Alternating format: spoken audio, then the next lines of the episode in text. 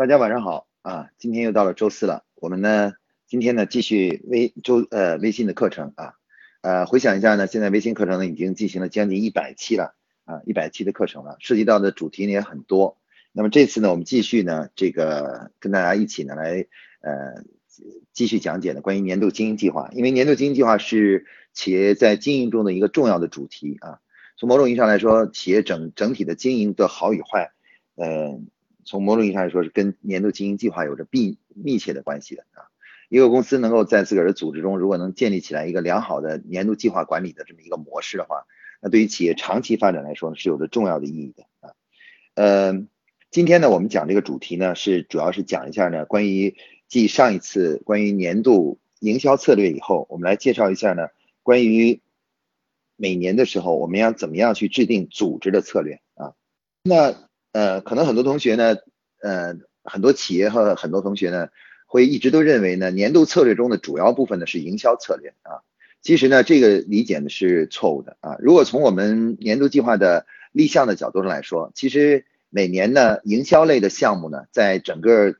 公司的项目中的占比呢，其实是呃最多最多也就占到百分之三十左右啊。其实还有百分之七十的项目呢，是呃是来。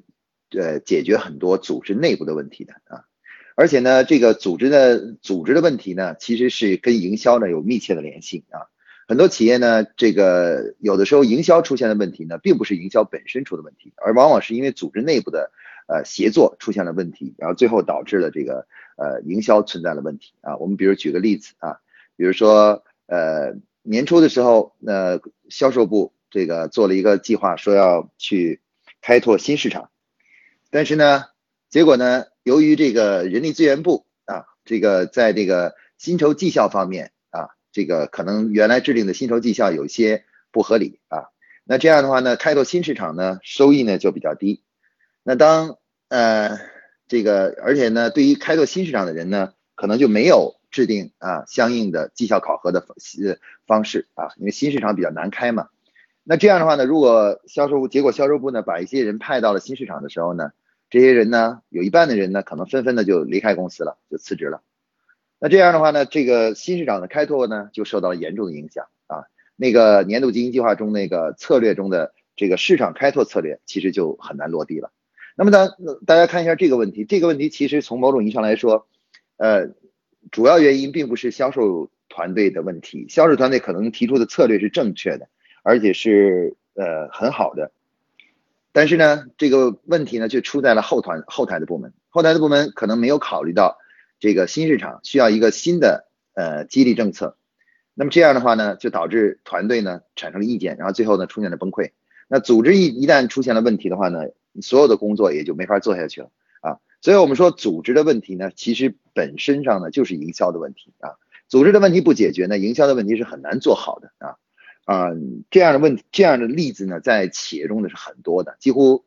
呃，可以说我接触的企业中，每个企业都发生这样的问题。就如果是深入论证一个营销工作做的为什么不是很成功，其中有很大的原因是，并不是因为营销团队不愿意做呀，或者是呃不认真做，或者不呃或者是水平不够啊，很大程度上是取决于什么呢？取决于这个后台的部门啊，没有给予足够的支持，然后最后导致这个事情呢，最后就做不成啊。所以说呢，我们每年呢，除了在营做营销策略的时候呢，还需要做组织策略啊，组织策略。那么这个组织策略是呃什么呢？这个是哪一类的组织策略呢？呃，其实呢，我们组织策略呢，它的做的目的呢，也是为了支持营销啊，它是想希望能够通过组织内部的这个呃协调管理啊，管理的提升。然后呢，能够然后为营销呢创造一个更好的一个内环境啊，一个内环境啊，就是呃，所以说呢，这个组这些我们这个年度经营计划中出的组织策略呢，都是指向了那些能对营销会有影响的一些问题啊，一些问题啊。啊，这个这个，所以说呢，呃，它并不是这个组织策略，并不是一个呃，就是战略层面的，它更多的是在于就是探讨。在过去的一年里面啊，各个部门之间的相互配合啊，到底存在什么问题啊？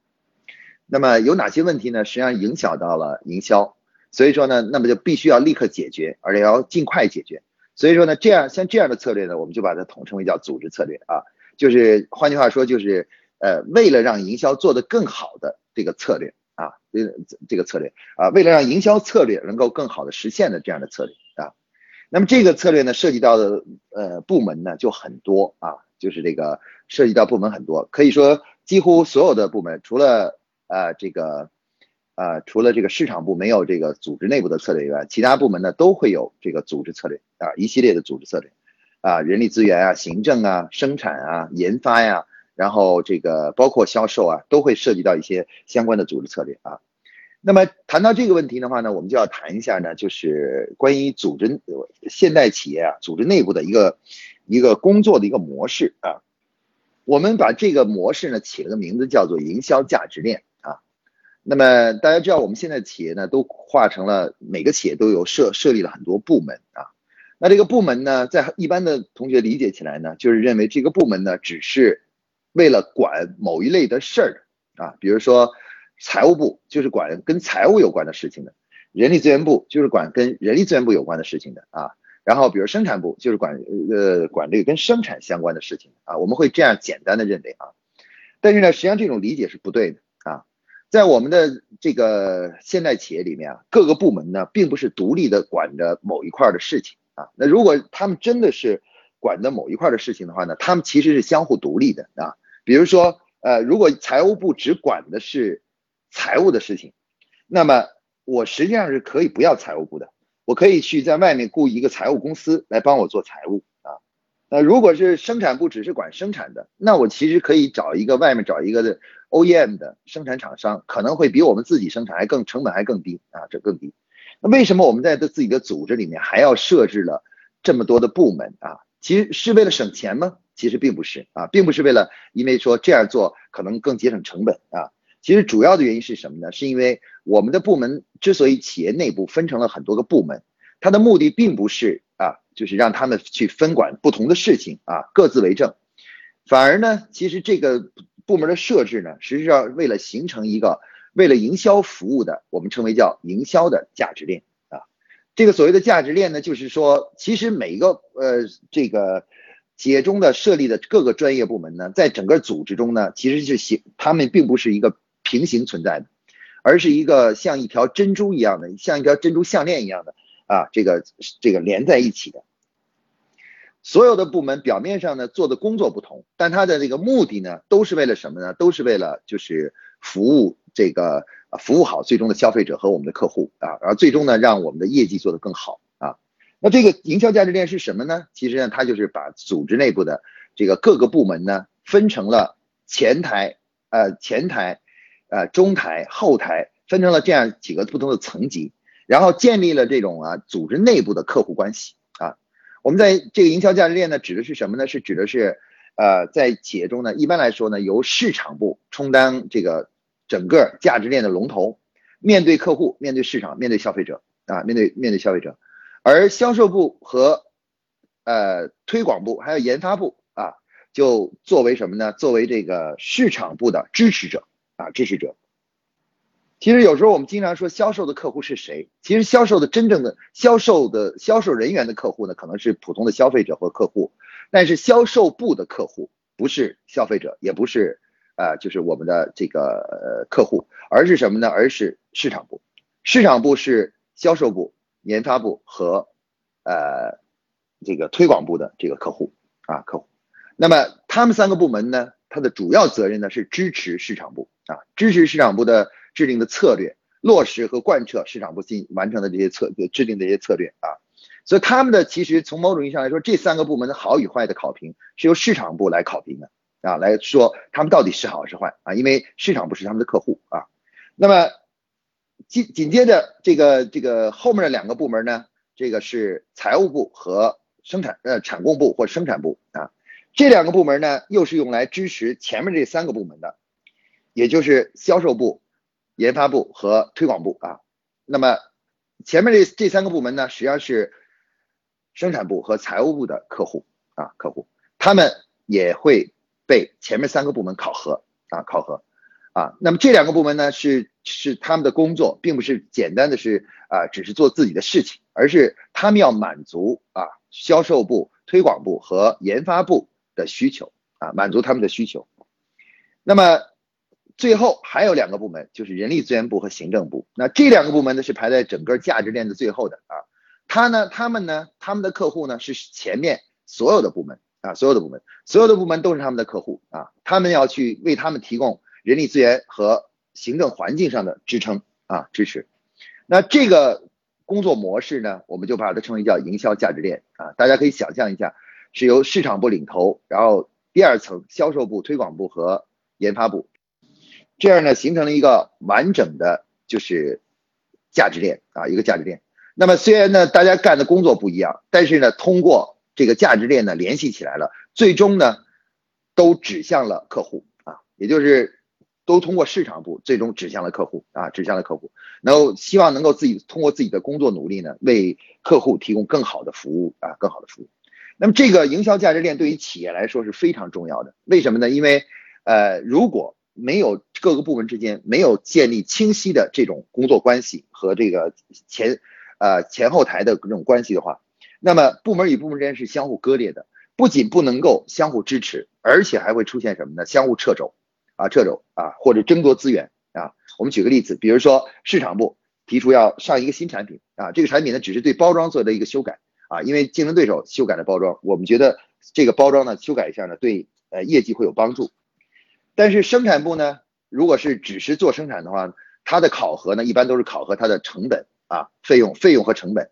呃，费用率啊，生产成本。那么他就会告诉市场部说，我不能帮你去做上新产品，为什么呢？因为我的旧包装还有很多还没用完。如果你要是上换新包装的话，我的旧包装就会被浪费掉了，浪费掉的话就会我的这个考核就不行了。所以说呢，最终的结果就是生产部不会去支持市场部的工作。那市场部呢，也自然也就不能够更好的满足市场的需求，也就不能够满足客户的需求。那这样企业呢就很难经营好了。所以说呢，我们说组织内部的一个价值链呢，对于企业对于企业来说呢是非常重要的啊，非常重要的。那么而且这种呃相互支撑的这种关系呢，实际上是真正的我们设立企业中各个专业部门的一个理由啊。为什么我们要设立各个专业部门？其实主要原因就是这个原因啊。现在呢，呃，很多同学都听说听了或学了。这个稻盛和夫的阿米巴啊，那么阿米巴呢，其实呢，这个提出的思想呢，就是等于把各种职能呢都啊，这个都拿出来，形成很多小的独立团队啊，也就是说，形成很多小的阿米巴。每个阿米巴里呢，既有做市场的，有做销售的，也有做研发的，也有就做这个，比如说财务的，然后最终呢，形成一个所谓的阿米巴。那在阿米巴里呢，就不分部门了，没有什么部门可分了，就是一个小组啊。其实这个稻盛和夫的这种做法呢，当时主要是针对了日航啊，日航当组织过于庞大，这个官僚主义呢，在整个公司里呢蔓延啊蔓延啊，这个部门之间呢不仅不能相互支持，而且呢还是相互掣肘。所以说呢，当时他就采取了这种把这个组织呢开始进行分散，然后把这个各个职能呢重新组合的这种做法。其实一个企业如果能够在组织内部明确刚才我们所说的一条价值链的话，其实并不需要成立阿米巴。啊，就都要做成一个一个的小组啊，一个小组。那一个一个小组呢，人人比较少，而且呢，这个这个可以说呢，就是战斗力呢，其实是比较低的啊，比较低的。那么这个呃，我们呢，我们说呢，就是呃，如果企业能够把自己的各个职能部门都联系在一起，然后呢，最后让他们都能够互相能够支持前端的营销，那么这样的话，其实这个并不阿米巴模式并不需要的啊，并不需要阿米巴模式，啊。呃，所以说呢，我们说这个年度经营计划中的组织策略呢，主要是要要什么呢？要是要体现出啊这个营销价值链的作用啊，价值链作用。那么实际上这个组织策略是什么呢？其实它就是呃要求呢，在营销价值链中的这个后台部门呢，后台部门呢去听取前台部门呢在过去一年里面运作中存在的问题，并且将这些问题呢重视起来，然后确立成。呃，明年的工作项目，也就是说，财务部做什么，并不是财务部自己决定的，啊，也不是老板决定的，而是他的客户决定的。他的客户是前台的销售部、推广部和呃研发部这三个部门提出的问题，对财务提出的要求，那么财务呢，才就会针对他们的要求进行立项啊，而不是财务部自己拍着脑袋说，今年我觉得财务部应该干什么啊，应该干什么？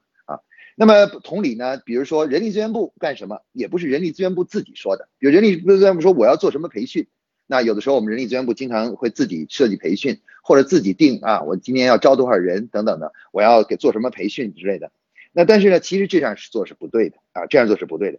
人力资源部要做什么事情，应该呢也是源于自己客户的需求，也就是说，他要去到呃市场部、销售部、研发部、呃产供部和这个就是呃这个呃财务部去了解这些部门对于人力资源啊对人的方面的需求是什么啊，要帮他解决什么问题。像我们刚才说的这个呃这个销售部啊，这个新市场销售人员的绩效考核问题啊，实际上这个呢销售部是可以向会向他们提出的。比如说，我们我们从我们部门这个明年有这个问题，你赶快要出台一个啊，开拓新市场的这个激励方案是什么啊？激励方案是什么？那么这样的话呢，人力资源部就根据前台啊前面客户的需求呢，来确立自己的工作啊，确立的工作。所以说呢，我们说的这个年度经营计划中的组织策略呢，实际上就是组织内部客户给后台部门提的要求啊。这些策略的来源呢，并不是各个部门自己想出来的啊，自这个人力资源想人力资源的，呃，财务想财务，不是这样做的啊，而是什么呢？而是由前他的客户部门向他提出的，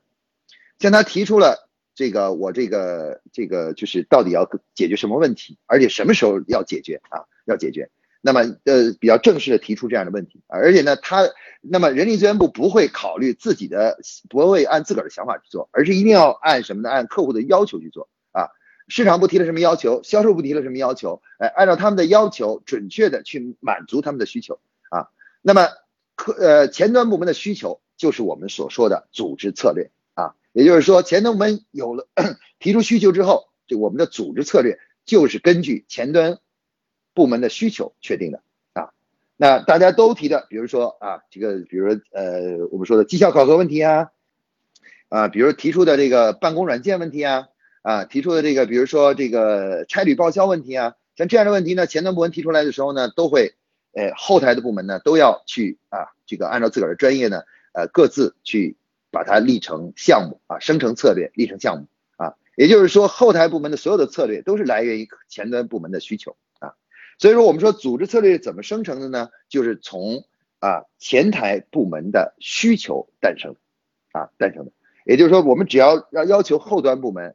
去充分了解啊前端部门啊在过去一年里在工作中和呃得得到他们的支持中存在的问题啊和这个这个意见，然后把这个意见总结起来，然后呢就可以生成所谓的组织策略啊。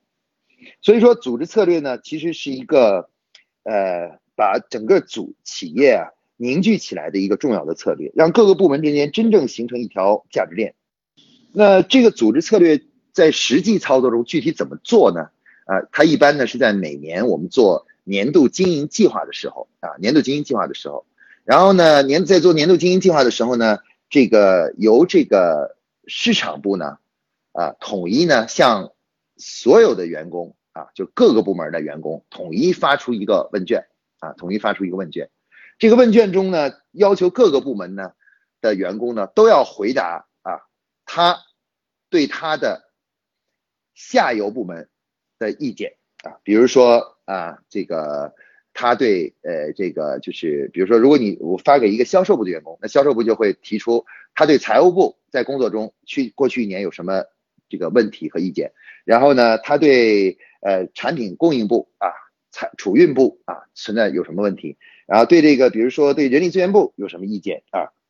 那么这些。呃，问呃发出这个问卷呢，我们把它称为叫什么呢？叫做组织调研啊，或者呢也可以称为叫做年度员工啊这个满意度调研啊，也可以叫做员工满意度调研。那么这个满意呢，不是简单的指的对工资啊，对于呃公司满不满意，而是其实这个满意度调研一大半的调研都是关于对于呃呃公司里的每一位员工，对于自己的下游部门有什么意见。啊，有什么觉得他们不能够支持自己，不能够很好的满足自己的？那为什么我们的调研不是由每个部门的负责人就直接做了呢？而是由这个发出这样的问卷呢？啊，第一呢，首先呢，这个由于工作比较忙呢，很多部门的负责人啊，他其实是做不了这个调研的，他没时间去做啊。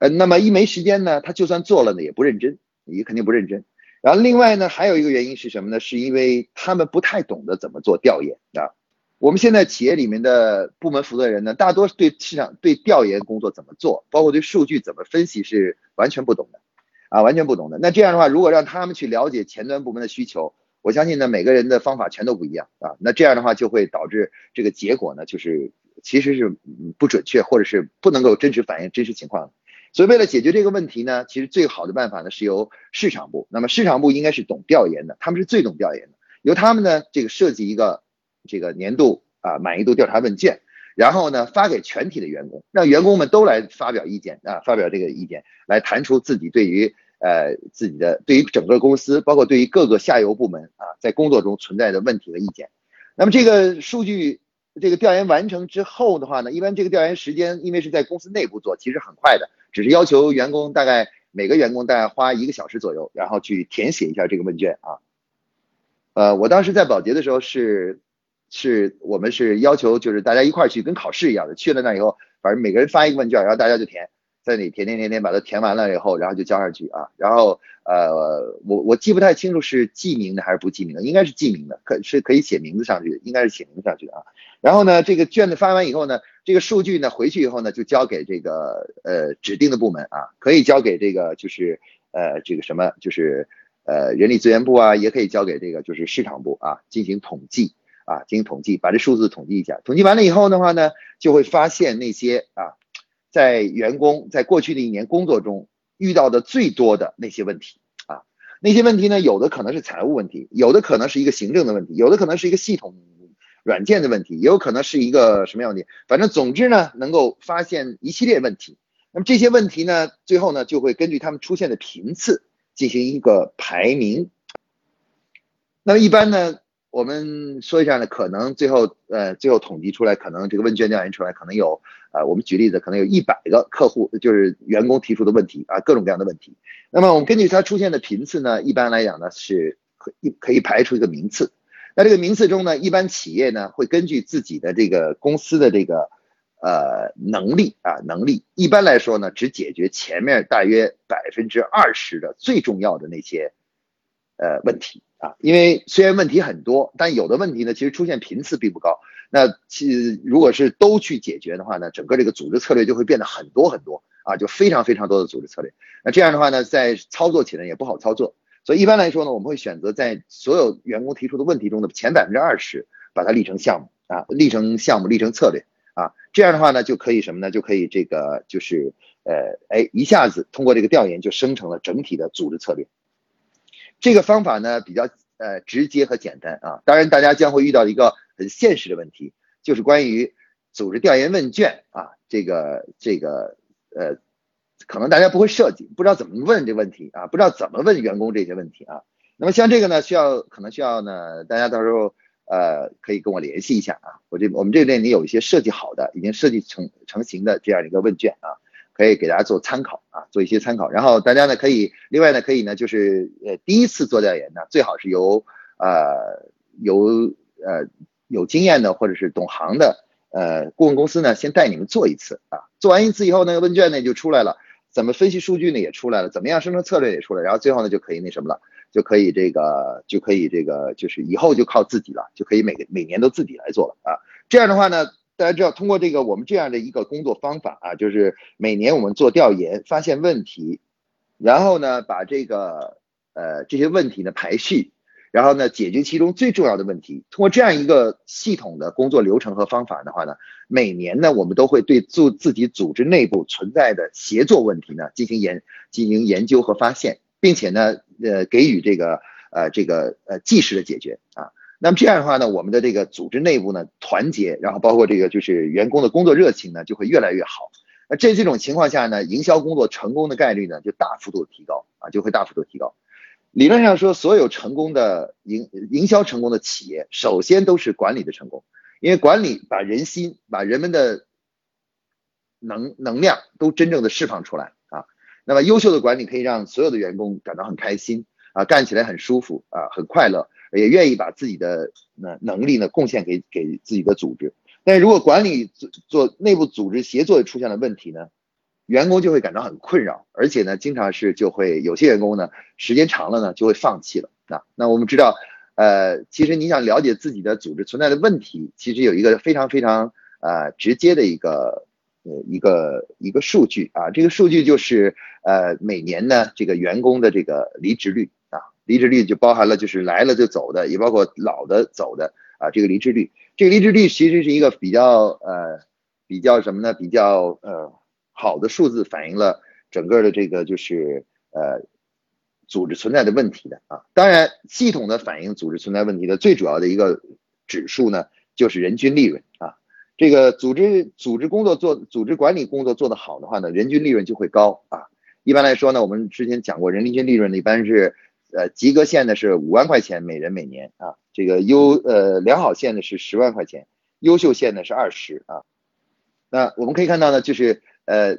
组织策略呢，其实它做它这个重要意义呢是毋庸置疑的。所以每年的我们的年度计划中呢，其实我们的策策略呢是有两大类，一大类是营销类的策略，另外一类呢就是组织类的策略，或者叫做内部的管理的策略啊，内部的管理策略。那么这两种策略共同构成了我们的每年的年度经营计划啊。而且组织策略呢，其实对于每个企业来说呢，都是每年必须都要做的啊。如果当年没有对组织问题进行调整和整理的话，那么马上就会影响到下一年的营销工作啊，这个我们已经很多很多企业看到这个问题了。相反呢，如果是能够在按照刚才我说的方法，每年呢都是让